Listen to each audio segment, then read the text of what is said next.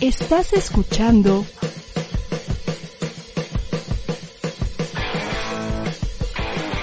ADR Networks. Seguimos activando tus sentidos. Para vivir mejor, la mejor guía para tu bienestar, salud, belleza, pareja, estilo de vida y mucho más, con Irene Moreno y su equipo de expertos. Para vivir mejor. Comenzamos.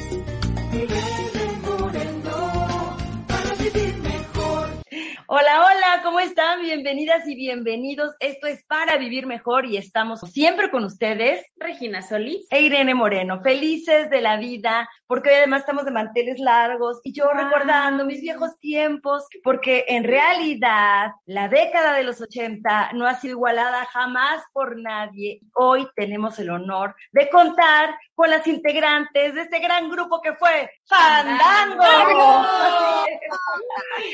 Alexa, Anabela, Rosandra han decidido reunir nuevamente sus talentos para sorprendernos con la historia de tu vida. Así que bienvenidas, chicas. Qué padre volverlas a ver. Ahora sí que cuántos años pues. Uh, algunos, algunos.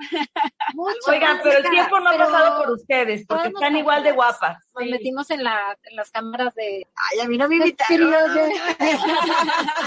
Eso quisiéramos. No, no, hemos vivido. ¿Cuánto tiempo pasó de que hicieron su último concierto, su última presentación juntas a este regreso?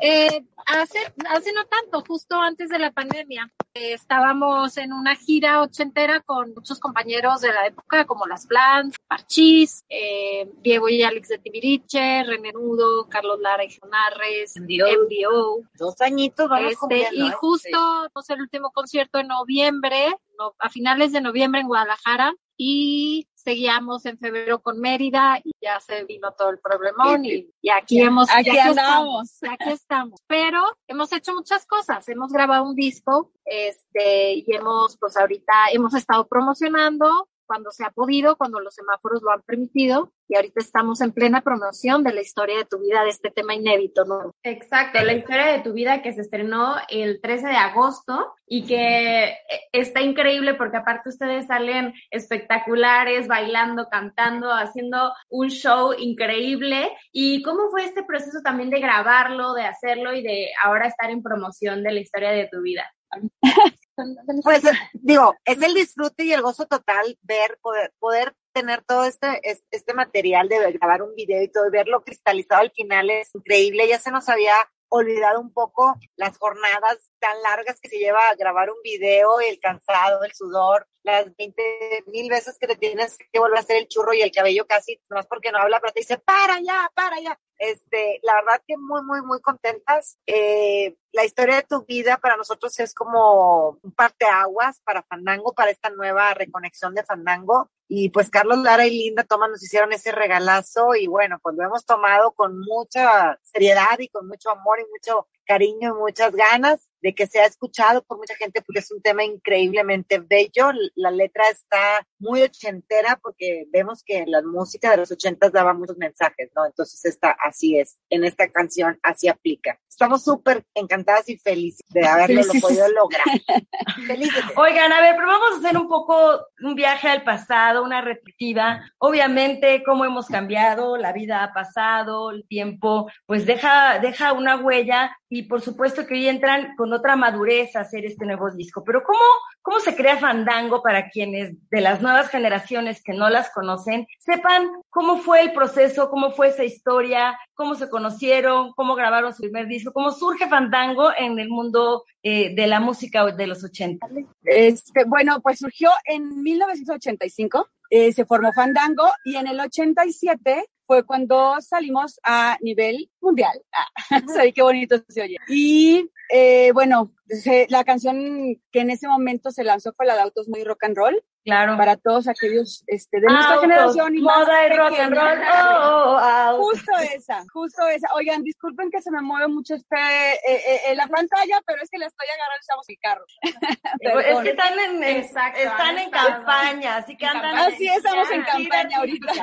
Este, pero fue desde aquel entonces y apenas hace tres años que Alexa nos volvió a reunir y empezamos con este nuevo fandango que estamos sumamente contentas, satisfechas y honradas de estar presentando pues la nueva canción de la historia de tu vida. Claro, ¿qué, qué significó para ustedes como chavitas que eran en los años 80 cambiar su mundo por lo que implica el mundo profesional de la música con todas las exigencias de las presentaciones, pues dejar de vivir una parte quizá de ir a la escuela normalmente como todas y dedicarse al mundo artístico? ¿Cómo fue? ¿Quién quiere platicarnos de esto? Alexa. Pues fíjate que es como que en mi caso, te lo puedo decir, es que como que no me di cuenta, porque eh, como ya no seguí, o sea, yo entro a Fandango, dejo la prepa, yo estaba ya en prepa, y fue para mí como muy fácil, como muy natural, de, ay, ya soy artista, ya me voy de gira, y, todo el día ensayo, y todo el día vestuario y fotos, y ahora siempre es domingo, y fue como, como de repente me, me metieron a un mundo en el que yo me sentía tan cómoda, que no extrañé absolutamente nada. O sea, sí eh,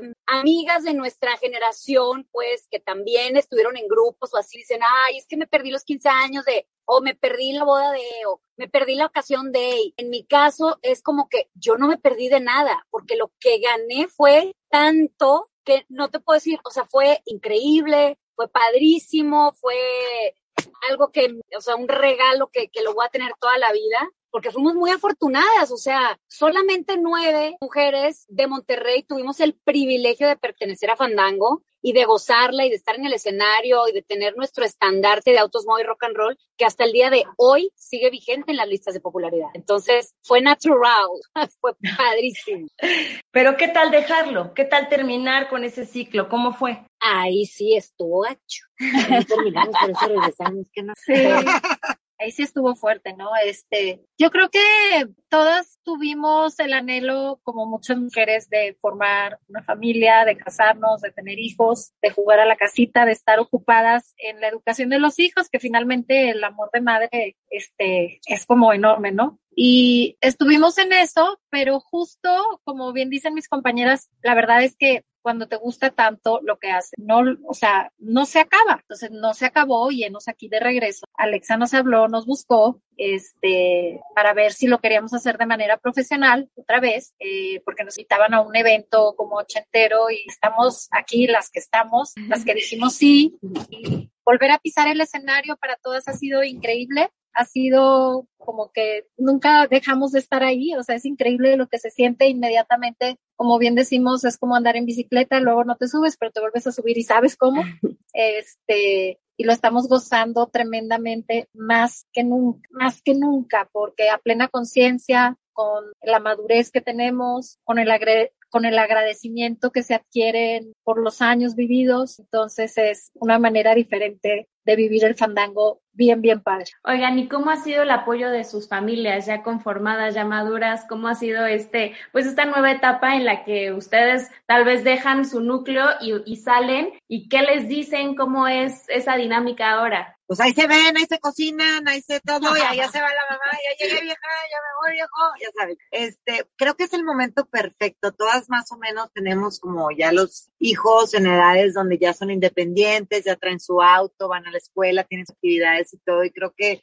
ha sido el momento perfecto para que podamos nosotras volver, darnos la vuelta así, volver a asomarnos hacia atrás y ver que Fandango está aquí otra vez y que podemos hacerlo, que, que, que suene de nuevo, ¿no? Que suene el fandango y ha habido muchísimo apoyo de toda la familia, de cada una de nosotras, de los hijos, de los maridos, de los novios, este, y creo que eso ha sido muy fundamental para que hoy podamos estar tranquilas aquí, porque la casa sigue como quiera ya saben, somos indispensables, pero sí están, estaban un poquito mal acostumbrados, pero es formativo también que mamá de repente se vaya por ahí para que ellos se, organicen. Es que esta parte que dices qué importante y qué fuerte, porque finalmente las mujeres seguimos siendo el centro del hogar y cuando mamá no está parece que todo el mundo se vuelve un inútil, nadie sabe cocinarse, nadie sabe tomar decisiones y bueno, pues ustedes son un ejemplo de que dar un paso adelante también conforma nuevas mentalidades. ¿Quién ¿Todas tienen hijos? ¿Todas están casadas? ¿Las cuatro? Todas tenemos hijos. grandotes ya. Grandes, grandes. ¿Sí? Sí. ¿Alguien de, alguno se dedica al mundo artístico? ¿Alguno ha tomado esta decisión? ¿Sigue pasos? Sultán del Norte.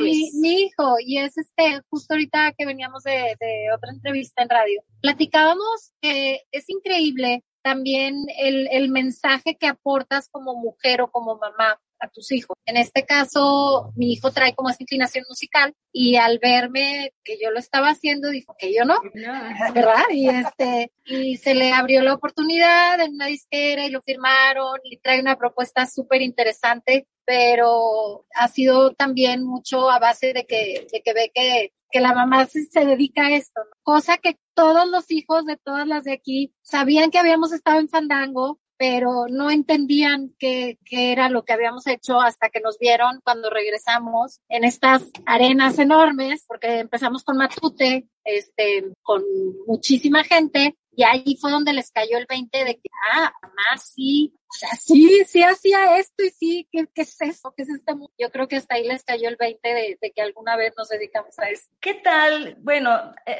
como les decía, pues hemos madurado, por puesto. ¿Cuál ven la diferencia entre la solidaridad que ustedes tenían siendo chavitas y la hermandad que pueden tener como adultas? ¿Fue más difícil cuando estaban chavas, más competencia? ¿Hoy cómo lo viven? ¿Cómo fue todo esto? Porque eh, hacer grupos de puras mujeres, pues tiene lo suyo, porque cada una trae su propia vanidad, su propia inseguridad, su propio deseo de brillo personal. ¿Cómo fue? ¿Cómo es ahora? Pues, fíjate que yo ah, vuelvo a decir, en mi experiencia y en la etapa que me tocó vivir en Fandango, eh, no había, es rarísimo que te lo diga, pero es que de verdad no había este, ay, ella está más flaca, ella trae más bonita falda, a ella la tomaron más. Entre nosotras, entre nosotras las integrantes, había un poco de ese celo y esa cosita en las mamás que tenían nuestra edad. Y entonces mi hija salió menos en la tele, ¿cómo?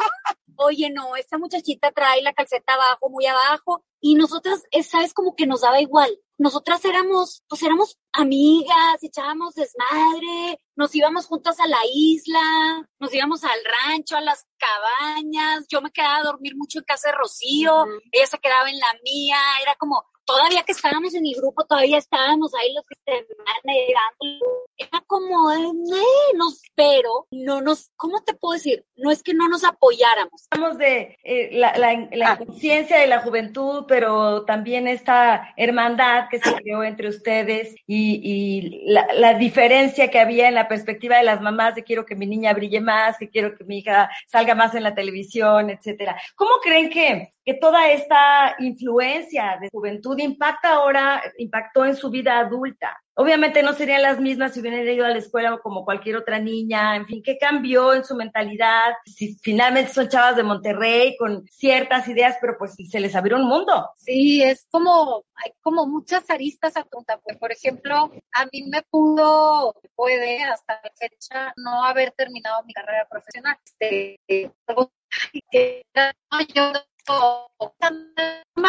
y este y luego entonces esa fue mi experiencia de, de, algo que me hubiera gustado hacer pero pues claro se abre se abre otro mundo eh, el cual ahorita estamos inmersas no te quedas con todos estos contactos y con todas estas amistades de gente que hace cosas diferentes a, a, lo, a lo tradicional. Estás como colgada de un hilito, pero nos regresaron al, al también al, al, mundo normal, si se puede decir, tradicional, de, de casarte, de todo. O sea, de, de, de, pronto de lleno estábamos como si hubiéramos ido a la escuela, como si todo hubiera transcurrido normal, como si no hubiéramos estado en fandango, no hubiera pasado nada, ¿no? Y este y luego bueno pues ahorita tenemos esta oportunidad otra vez pero yo creo que todos lo vivimos un poco en la inconsciencia esa etapa. O sea no nunca nos creímos famosas o codiciadas o diferentes, o fue como lo que nos lo que nos pasaba el día a día que luego dejó de pasar y tampoco se sintió raro. Fue, es muy raro platicarlo, pero así pasó. ¿Por qué creen esta, este nuevo empuje y este gusto, incluso por las generaciones más nuevas de la música de los 80?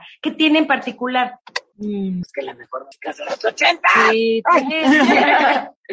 sí. La ¿Por qué la nostalgia? Porque tiene, tiene magia, tiene como que tiene un, un, corazón, y no digo que la de los noventas no, pero en especial la de los ochentas, era 100% acetato, o sea, sí nos tocó de el disco ya acercándonos a los noventas, pues ya había que el CD y eso, pero no sé por qué las letras decían algo, la moda fue muy significativa.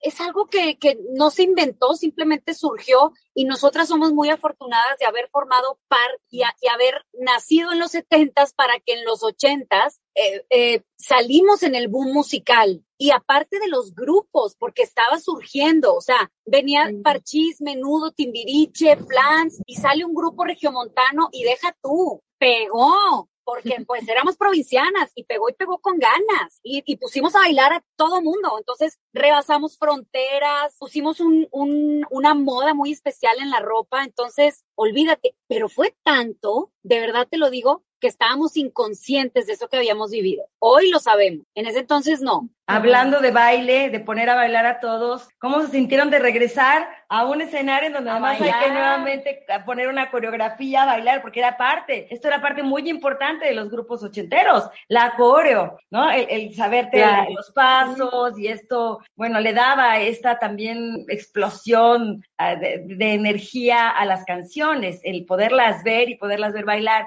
¿Cómo se sintieron de regresar? ¿Todas siguieron haciendo ejercicio, bailando o fue poco complicado volver a a, pues, pues, fue volver a recordar, hicimos pasos, digo, Sandra, por ejemplo, se sabe todos los pasos de todas las canciones, pero tenemos nuestro, nuestro director este, artístico que es Miguel Sagún y él es el, es el mismo que nos puso las coreografías en aquellos años.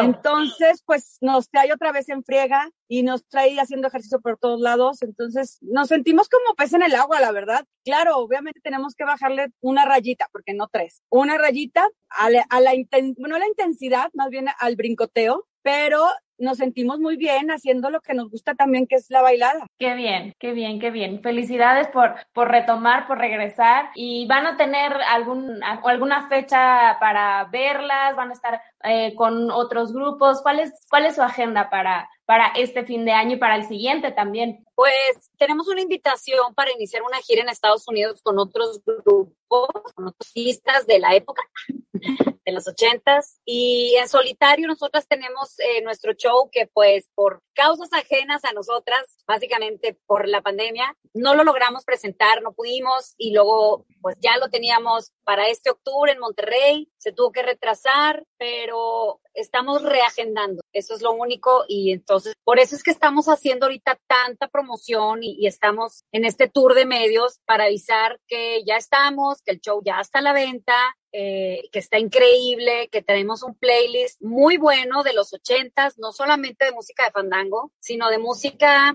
pues, que es el, literal es el playlist de el soundtrack de la vida de nuestra generación. Y por qué no de las nuevas generaciones, porque la música de los ochentas llegó para quedarse y ahorita está más presente que nunca. en los huercos, o sea, imagínate, ¿cómo puedes tú creer que la canción de Y se marchó y a su barco le llamó libertad, se la saben los huerquitos más que nosotras, porque regresó la música ochentera totalmente. Entonces, traemos un montón de canciones que les van a fascinar y pues ya esperemos dar las fechas. Pues será perfecto por lo pronto que se metan, que la seguimos en Spotify, en Spotify, YouTube, para ver sus videos, la historia de tu vida. Y bueno, pues vaya diferencia, ¿no? Hoy estamos haciendo un Zoom. En los 80 había que llegar a las estaciones de radio, a las cabinas de radio, a los canales de televisión, a las redacciones de las revistas y los periódicos. El mundo ha cambiado por todo esto que ahora se puede hacer de manera virtual, lo que también eh, les permite a ustedes llegar a nivel mundial, a nivel internacional y casi fuera de las fronteras del planeta Tierra, gracias a esto que hoy se llaman ¿no? las redes sociales. Pues les deseamos mucho éxito, chicas. Para mí un gran gusto verlas nuevamente. Me encantaría poderlas ver en vivo muy pronto y enhorabuena, que haya fandango para largo. Que así sea. Muchísimas gracias. por su espacio. Gracias, les mandamos muchos besos. Una disculpa por habernos retrasado. Sí, y, y, que sea una etapa padrísima para ustedes. Les deseo muchísimo éxito también y pues a seguirlas escuchando. Muchas gracias. Gracias. gracias. Y nosotros vamos a un breve corte, regresamos y vamos a escuchar algo de Fandango. ¿Quieres bailar? Algo de amor y supernatural.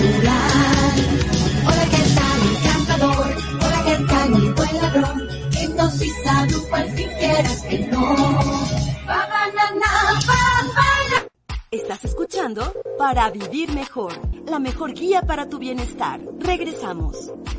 Alex López nos presenta Es Negocio, un programa lleno de historias de vida e invitados que comparten su experiencia como emprendedores. Muy buenas pues tardes porque ya son las 12 del día y ya estamos aquí en una emisión más de Es Negocio.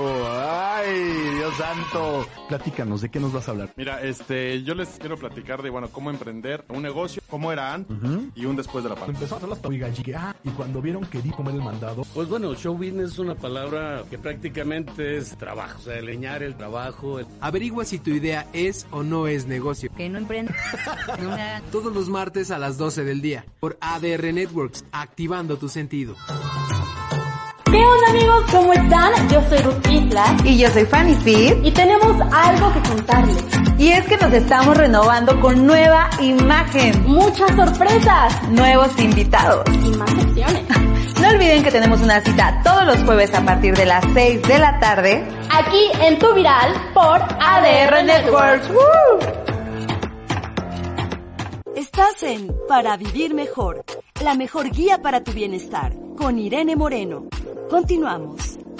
Hola, hola, ¿cómo están? Ya estamos de regreso en Para Vivir Mejor, un viernes más para disfrutar. ¿Cómo están cerrando su semana? Perdónenme. Ay, ay, ay. Oigan, es que ya, ya habló mucho este, durante estas pasadas dos horas porque estaba dando curso, pero pues aquí estamos de regreso con toda la actitud y para pues eh, compartir más información que tenemos siempre para todos ustedes. Hoy vamos a hablar de una feria de artesanías que se va a llevar a cabo la siguiente semana aquí en la Ciudad de México y estamos pues muy felices de que estén reabriendo estos espacios. Sin duda ayudan a personas que están fomentando sus negocios y a nosotros que pues podemos ir y explorar nuevas cosas y aprender. Entonces pues ya estamos listos. ¿Cómo estás Irene? Listas. Ah, bueno, listo también Chucho allá. Chucho que siempre nos está ayudando, apoyando. Chuchito, ¿cómo estás? Muy buenas tardes y qué rico después, como ven, la, la entrevista con Fandango fue grabada porque ellas andan en gira artística y era complicado que pudieran estar en vivo con nosotras, pero logramos venir en el carro, Sí. realmente qué, qué rico es volver a los escenarios después de tanto tiempo como lo están haciendo ellas y de una manera muy, eh, digamos, exitosa y muy cuidada y lindo lo que ellas están proyectando ya como mujeres maduras, ¿verdad? Pero bueno, vamos a presentar a nuestra invitada, a nuestra siguiente invitada, Socorro Oropesa, directora de algo que se llama Las Manos del Mundo. Y las manos del mundo están en México y México tiene tanto que aportar y tantas, ahora sí que tan buena mano con todo lo referente al arte, a la artesanía y además sabemos tenderle la mano a quienes lo necesitan. Así que Socorro Oropesa, bienvenida, gracias por estar con nosotras. Muchas gracias a ustedes por el espacio. Bienvenida. Pues estamos muy contentas porque pues están reabriendo estos espacios y ahora vienen con pues otra otra otra exposición y eh, va a estar en el World Trade Center. Cuéntanos cómo ha sido este proceso de, de volver y de tener a tantos exponentes reunidos. Sí, mira, eh, nosotros hemos pasado por muchas crisis, pero nunca se había dado como esta de la pandemia, ¿no? De quedarnos en casa, que los compañeros artesanos estaban desesperados, que decían, ¿qué vamos a hacer? Ya no vamos a trabajar, ¿qué va a hacer de nuestras familias? En fin, era el, el, el diario lamento del día, ¿no? Este, entonces, el, en marzo pasado, nosotros dijimos, bueno, pues sin gente, con gente, como sea, vamos a hacerlo, aunque nos quedemos en, en, en, en la bancarrota, pero vamos a hacerlo y vamos a decir, aquí estamos de pie, vengan por favor. Y mira, no nos fue tan mal en marzo, en marzo llegaron muy pocas gentes, pero todas con el ánimo de ayudar, con el ánimo de comprar, este, salían y bajaban a sus carros del estacionamiento del World Trade Center con tres, cuatro bolsas y al ratito los veíamos pasar con otras tres, cuatro bolsas. Entonces, los precios son increíbles porque nosotros hemos eliminado toda la cadena de, intermediarios que no les permitían a los verdaderos artesanos recibir el costo de sus artesanías. Entonces, yo creo que todos debemos hacer eso. Se habla mucho de la reactivación de la economía y yo creo que cada uno en su, en su, en su trinchera lo estamos haciendo. Entonces, es muy importante para nosotros que llegue gente, que sepan que con el World Trade Center tenemos un protocolo de seguridad increíble. Ellos fueron capacitados por una empresa internacional que tiene ya la experiencia en este tipo de sucesos, como es la pandemia. Y bueno, nos capacitaron a nosotros y aquí estamos, ¿no? Eh, ahora con muchas ganas abrimos la décimo séptima edición de Las Manos del Mundo. Esperamos a cerca de 300 artesanos de 16 entidades del país y vienen siete países hermanos que nos acompañan, como es Argentina, Perú, Bolivia, Colombia. Colombia, por cierto, es el país invitado y 16 entidades de la República, de las cuales hemos seleccionado a Tlaxcala por su entusiasmo, por todo, este, y viene como, como estado invitado. Siempre en cada edición tenemos un país y un estado invitado. Y entonces, este, nos confirmaron ya varios municipios que vienen con gastronomía de Tlaxcala para invitarle al público. Y una cosa muy interesante, nosotros durante los tres días que dura la feria, empieza a las 11 de la mañana, termina a las 9 de la noche. Este, nosotros tenemos un programa cultural que hemos trabajado con mucha dedicación. Vienen tres ballets, uno de ellos viene de Guerrero, este, el maestro se puso en contacto conmigo, yo ni los conozco, pero vi su video y eso bastó para decirles vénganse a la feria. Son parte del programa cultural. Y unas chicas de aquí de México, de una escuela que se llama Huitzilín, que es de ballet, pero que ellas se especializan en desarrollar con el ballet estampas mexicanas. Entonces es muy atractivo. Y el domingo cierra un ballet de Puebla, que bueno, esos se pintan solos, ¿no? Y la mejor noticia que nos dieron e-, en estos días fue que viene una camada de huehues. Para los que no saben ni lo que es camada ni lo que es huehues, les platico. En Tlaxcala siempre tienen en varios municipios su carnaval y entonces las gentes se disfrazan con em, eh, vestidos de, de personajes prehispánicos y este y ellos durante mucho tiempo van armando sus grupos. Cuando ya se envejecen los bailarines, los cambian por la nueva, por la nueva generación, pero bailan muy bonito, traen su música, que yo creo que viene desde los abuelos o los bisabuelos, qué sé yo. Entonces, este, Creo que va a ser un espectáculo muy bonito. Viene un cantante que se llama Emilio Rodríguez, que lo impulsó mucho Flor Silvestre en paz descanse. Entonces es un muchacho joven, guapo, con muchas ganas. Entonces creo que va a ser las delicias de las jóvenes y de las señoras que lleguen por ahí y que les guste la música ranchera. Y bueno, creemos que si nosotros logramos difundir esto, porque en México sí le gusta la artesanía a la gente, mentira que no le gusta. Va la señora, se compra su rebozo, ay, la cazuela que me hace falta, ay, la cuchara de, de, de, palo, que me hace falta. sí, sí, sí. Y luego vienen este los maquillajes artesanales que también los tenemos, eh, tenemos este vitrales, muñecas tejidas que ahora les llaman tejirumis, onix, mármol, obsidiana, laca, cobre, jabones artesanales, cosméticos vegetales, como decía hace un rato, y bueno, textiles de todo tipo, textiles de lana, textiles de Hidalgo, de Puebla, de Hueyapan y de Yaunáhuac, que son unas verdaderas joyas. Esas una vez las llevé a Argentina y me decían, señora, ¿por qué tiene usted aquí? Esto llévelo a un museo. ¿Cómo lo va a vender? Esto es una piedra, de, pieza de museo. Y me daba mucha risa porque decía, no, pues es que se vende. No, pero es que está muy bonito. No sé qué. Entonces ya les explicaba la técnica y más se maravillaban las señoras argentinas. Entonces creemos que esa es la forma de reactivar, llamar a la gente, decirle, te vamos a cuidar, todos andamos con careta y con cubrebocas, aquí se sanitiza antes de que ustedes entren, en la noche otra vez se vuelve a sanitizar. Entonces estamos tomando todas las precauciones que el World Trade Center no nos pidió, nos exigió y luego nosotros vamos a poner este eh, espacios donde siempre haya gel por todos lados.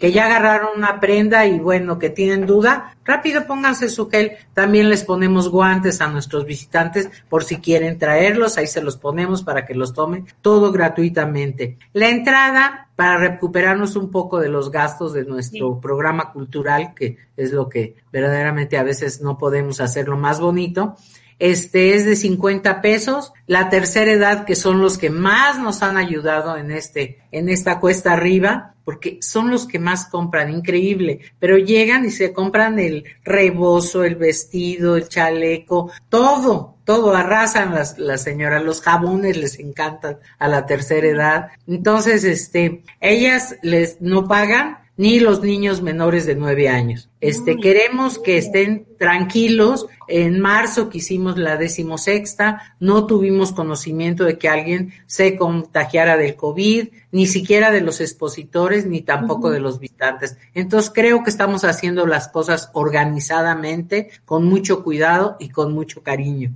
porque queremos que estén ahí y que nuestros compañeros pues se lleven un dinerito a su casa por todo este tiempo que no trabajaron, entonces que se recuperen un poquito. Entonces queremos que estén presentes, que ustedes nos ayuden a difundir, como ya lo están haciendo, y que estén 15, 17, eh, 15, 16 y 17 en los salones Olmecas del World Trade Center de las 11 de la mañana a las 9 de la noche y que este y que lleven a todos. El boleto que pagan de 50 pesos, si al otro día ya agotaron en un día la feria, pueden dárselo a la comadre, a la amiga, a la hija, a la vecina y esa misma gente puede entrar con el mismo boleto. O sea, nosotros estamos haciendo todo lo posible para que llegue el mayor número de gente y ahora sí, se reactive la economía y eliminemos a los intermediarios que nunca permiten que llegue el verdadero valor de las obras de arte popular que llevan nuestros compañeros. Totalmente. es en las manos del mundo. Pues una información muy, muy completa respecto a este gran evento que nos espera para el próximo fin de semana.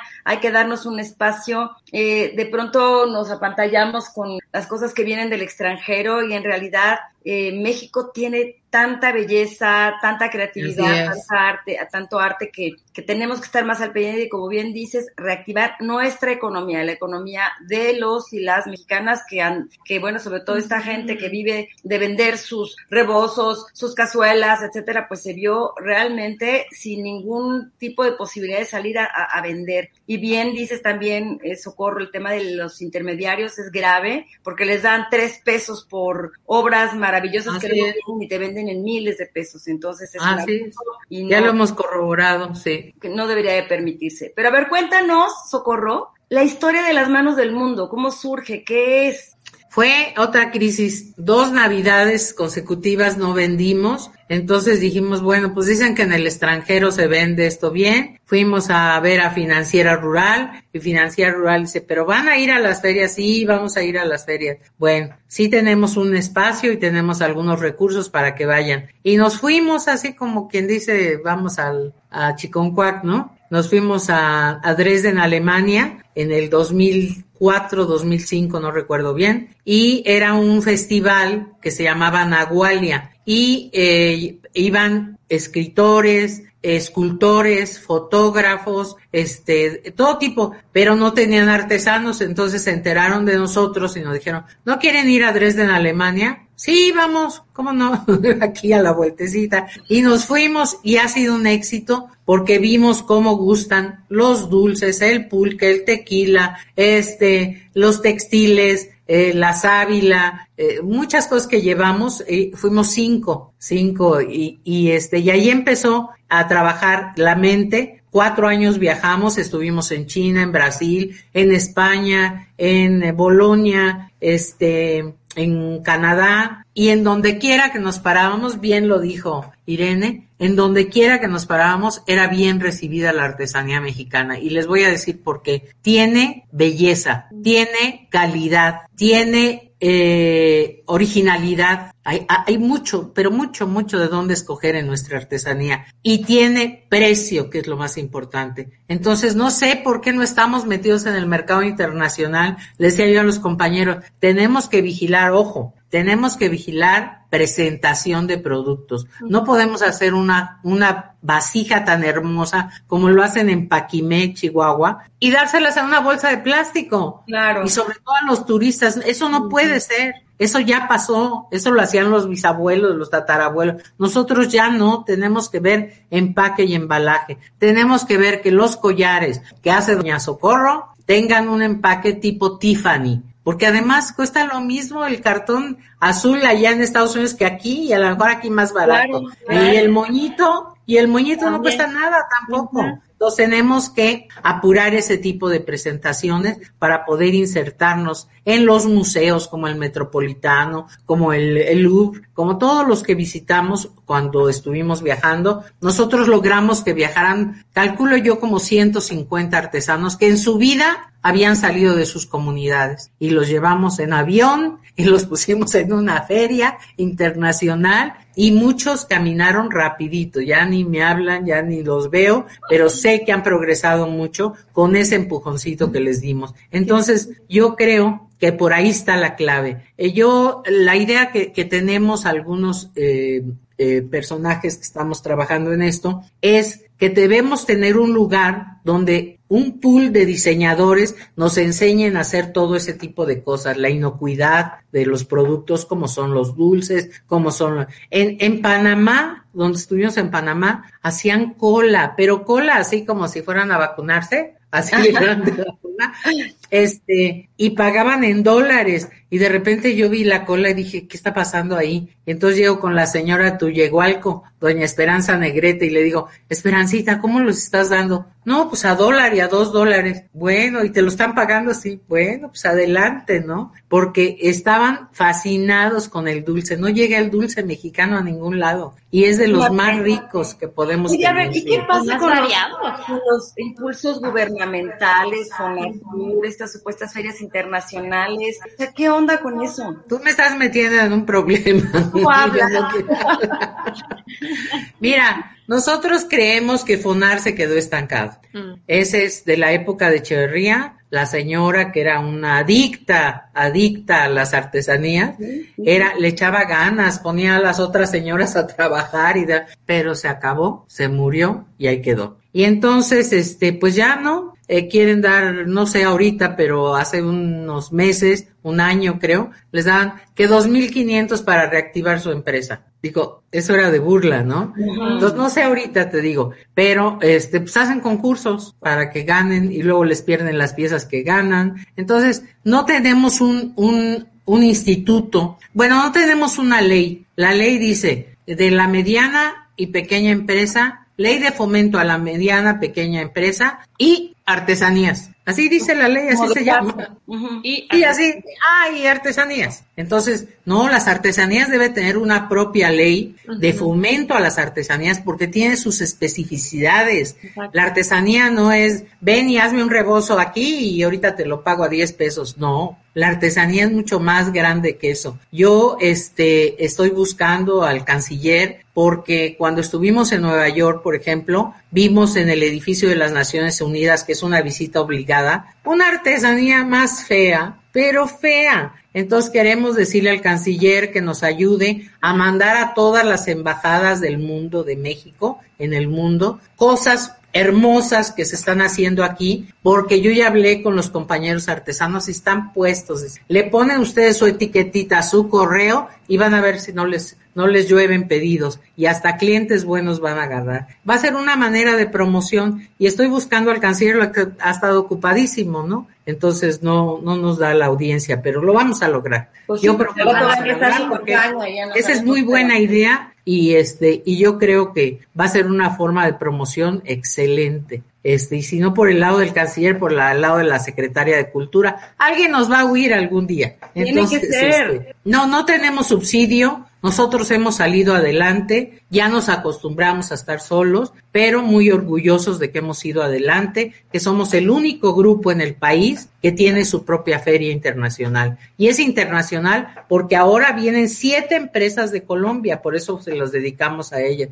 Eh, eh, vienen, ya conocen la- las manos del mundo y vienen porque saben que es buena feria, que somos organizados, que no les fallamos. Ha habido últimamente en estos días, pero muchos timos a los artesanos. Les dicen, ay, voy a hacer una feria en no sé dónde, en Cuculcán, o le inventan nombre, en la plaza tal, y les roban. Precisamente un señor de cajitas de Olinalá, Adolfo Escudero, lo, lo, lo timaron con 25 mil pesos. No, y le dije, mira, no te preocupes, aquí tienes un espacio, págame como puedas, cuando puedas, pero vente, no te quedes con la frustración. No, pues estaba contentísimo y me mandó 11 mil pesos. Le dije, no, tu stand cuesta 7 mil, así es que ahí van tus 4 mil de regreso. Ay, qué bueno, dice, porque le pedí el dinero a un prestador de dinero, ¿cómo se llama? Agiotista. Prestamista, pues sí, son agiotistas.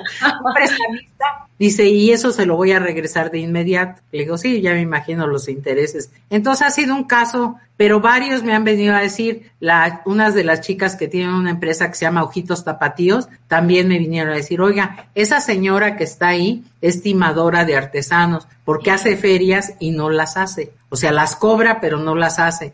Entonces hemos estado muy alerta con eso y lo quise decir en ahorita al aire porque por favor vayan a ver el lugar, conozcan a las gentes, no nada más depositen y ya, porque eso no se vale. Este, es de, de por sí que quedaron muy, pero muy mal con la pandemia, todos quedamos muy mal. Yo no hablo nada más de los artesanos, yo creo que he visto tantos comercios que se cierran, se cierran. Sí, que- restaurantes. que me dan a- se me hace un nudo en la garganta de veras, restaurantes buenos que decía, este nunca va a dejar de existir, cerrados. Entonces, eh, en, en el caso de los artesanos, están muy contentos. Yo les he preguntado, ¿quieres crédito para avanzar un poco más? No, quiero un punto de venta, por favor, denme un punto de venta, es todo lo que necesito. Wow. Entonces, ese punto de venta tienen que llegar visitantes. Y ahí es donde entran ustedes como algo muy importante, que es la difusión de este tipo de eventos. Si a todo este tipo de eventos empiezan a llegar las señoras que les gusta comprar y que les gusta disfrutar de la artesanía mexicana, creo que vamos a activar la economía del sector artesanal. Necesitamos hacerlo, tenemos que apoyarnos, hay que estar ahí en el World Trade Center y siempre algo se nos ofrece. Un tapete. Vayan, les va a encantar la feria. una Va a haber también muebles, sillas, cosas Sí, así. sí, hay, hay un chico que te viene,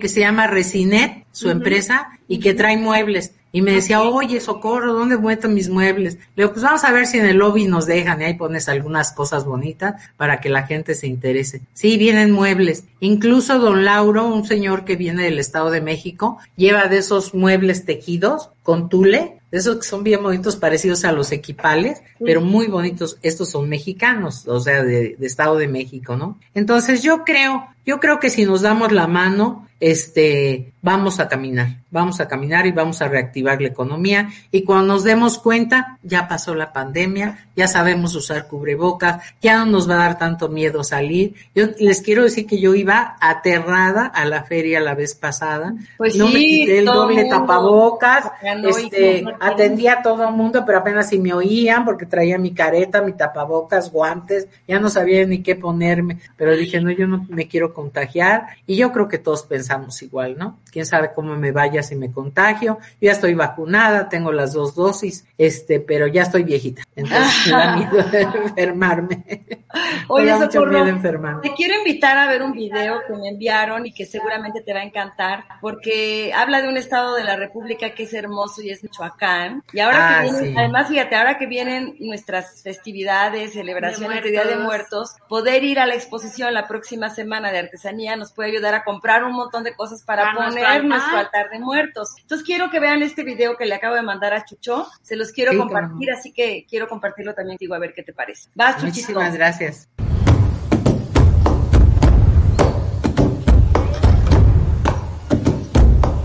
Qué traje. The butterflies, they go all the way to Mexico.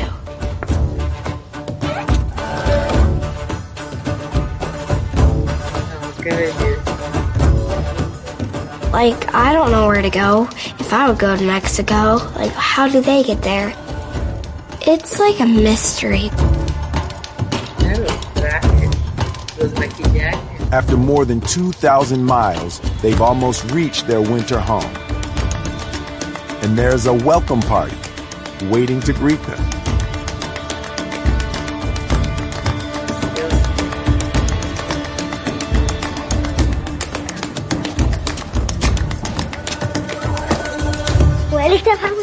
Comprar las flores. Vamos, hija, vamos a comprar muchas.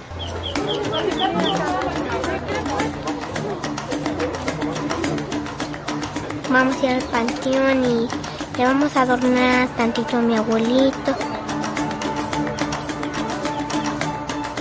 Ponemos flores porque atraen a las ánimas.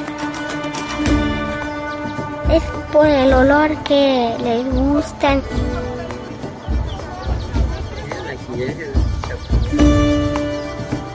Okay, so this may just be coincidental, but the arrival of the monarchs has come at the same time as the Day of the Dead for so long, it's become part of the culture.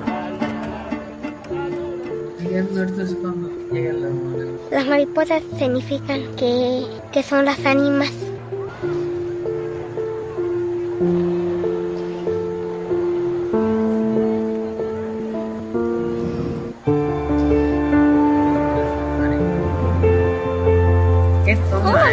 Mariposa.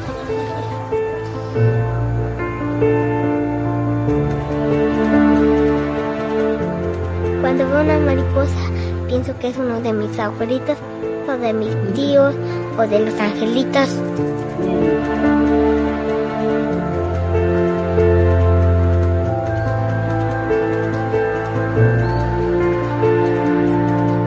It's not just butterflies from Iowa that travel here.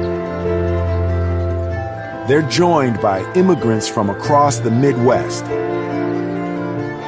and as far north as Canada, all heading for refuge in the forests of central Mexico.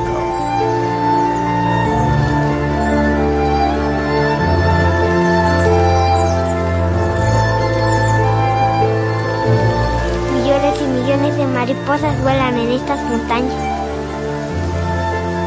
Nunca han estado en México de- en su vida.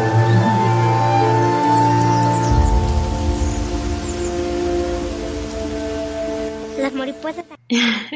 Bueno, dura Qué más. pero belleza. está- se No, Michoacán te cuece aparte, ¿eh? Michoacán Sí. es una cosa maravillosa y la gente es muy buena, la gente muy Oye, linda. y, y además esto que, que está narrado por Will Smith, hay que decirles, eh, el, el video es más largo, pero quisimos compartirlo porque ya se acercan nuestras festividades de Días de Muertos. Está hermoso el video porque habla de la coincidencia de la llegada de las Sí, mariposas monarcas con los muertos, sí, con los qué muertos. interesante. Y cómo es que, ¿no? Dice la niña, para mí las mariposas son las almas de mis abuelitos. De mi abuelito. de mis. Es una cosa muy hermosa, muy conmovedor. Está precioso además la producción del video. Y bueno, pues Muy llega buena, ¿eh? El camarógrafo excelente, esa toma cuando abre las alas la mariposa y la sierra Wow. es impresionantemente bella. Sí. Pues muchas gracias por compartir conmigo. Me- Sí, Socorro, me- te lo voy, a- te lo voy a me mandar. hicieron el día.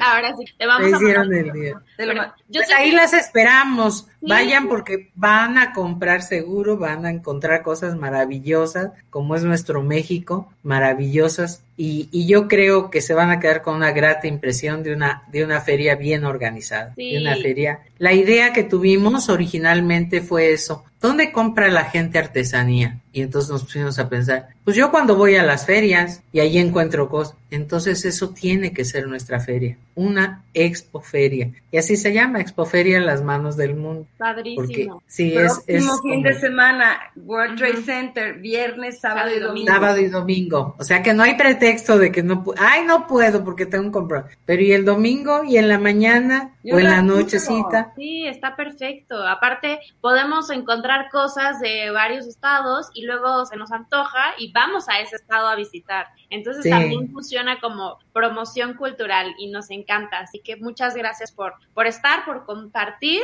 y pues vamos a las manos del mundo de semana, bueno, el próximo fin de semana, el World Trade Center. Muchas gracias, Socorro. Gracias a ustedes. Cualquier información extra, métanse a nuestras redes www.lasmanosdelmundo.com. Perfecto. Ahí tenemos bien. toda la información para el visitante, para el expositor, para todos. Y los Muchas boletos gracias a las ahí dos. mismo los podemos comprar o solo en las taquillas del World Trade Center. En- llegando nunca hay problema de, sí, llegando el- están en la, en la venta antes de entrar. al salón. 50 pesos, súper bien. Claro, Nos bien. sirve porque Sí. así podemos invertirlo con los artesanos. Así es. Muchas gracias, Muchas gracias. Hasta luego. Nos vemos muy pronto y pues nosotras ya, nos vamos. Estamos junto de las 12 días una vez más aquí a Para Vivirme. Gracias, Regina. Gracias, Irene. Mira, hoy estamos muy floreadas porque es viernes, salió el solecito aquí en la Ciudad de México y pues muy felices. Nos vemos el lunes. El próximo lunes. Yo aquí. Adiós. Con otro, otro show, lo bueno de que no tener nada que hacer. Bye. Bye. Si te gustó, danos un like. Y recuerda que Irene Moreno y su equipo de expertos te esperan en Para Vivir Mejor, todos los lunes, miércoles y viernes a las 12 del día, solo por ADR Networks, activando tus sentidos. Para vivir mejor. Estás escuchando